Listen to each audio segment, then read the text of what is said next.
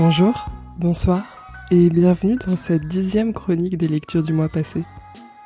Aujourd'hui, comme prévu une fois par mois, je vais vous parler rapidement de quelques lectures qui m'ont marqué pendant le mois de juillet et août 2023. C'est parti pour une chronique de l'été.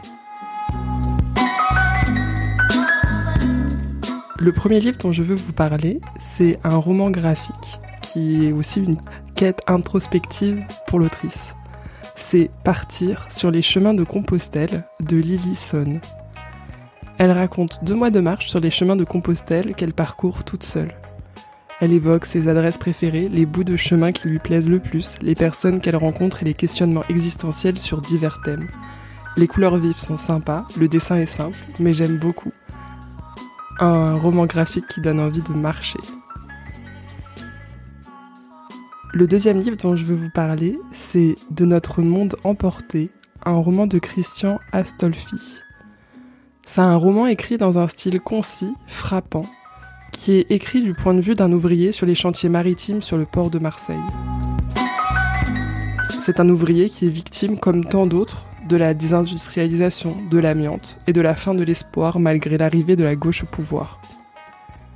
J'ai trouvé ce roman touchant, le narrateur, Narval, décrit son groupe d'amis dans les années 80 puis dans les années 2010.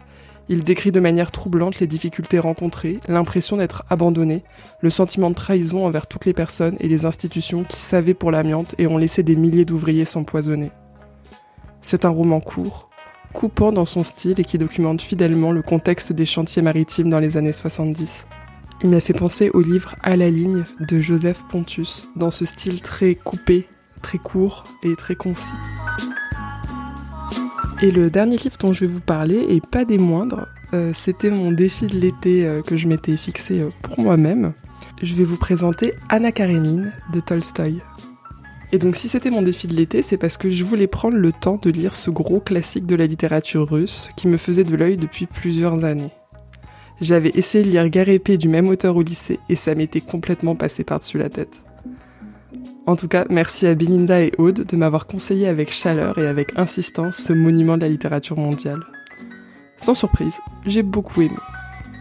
Je vous recommande donc d'essayer ces classiques obscurs auxquels vous avez peut-être voulu vous attaquer pendant votre scolarité. Pour vous en parler un peu, l'histoire est celle, eh ben, ce n'est pas seulement l'histoire d'Anna Karenine, mariée à un haut fonctionnaire de Saint-Pétersbourg et mère d'un enfant de 8 ans, loin de là. On croise aussi Levin, qui est l'alter ego de Tolstoï, et l'autre personnage pivot du roman, le frère d'Anna, Stepan Oblonsky, Vronsky qui devient l'amant d'Anna, les sœurs Dolly et Kitty, amies ou connaissances d'Anna. Les destins s'entremêlent, les personnages sont complexes et développent une histoire tragique d'une part et des petites histoires personnelles d'autre part. C'est une fresque de la société bourgeoise russe du 19e siècle, et ça parle de famille, de pardon et de politique aussi. Et surtout, c'est très drôle et on n'en parle pas assez lorsqu'on parle de pavés comme celui-ci. La plume de Tolstoï est piquante et ironique et il croque les personnages souvent avec malice. Il ne faut donc pas retenir que la partie dramatique de ce roman à mon avis. Je pense que ce serait passé à côté que de ne pas relever les remarques mordantes. C'est tout pour la présentation des chroniques de cet été. Et vous avez lu un de ces livres? Vous voulez en lire certains? Est-ce que cette sélection un peu hétéroclite vous a plu?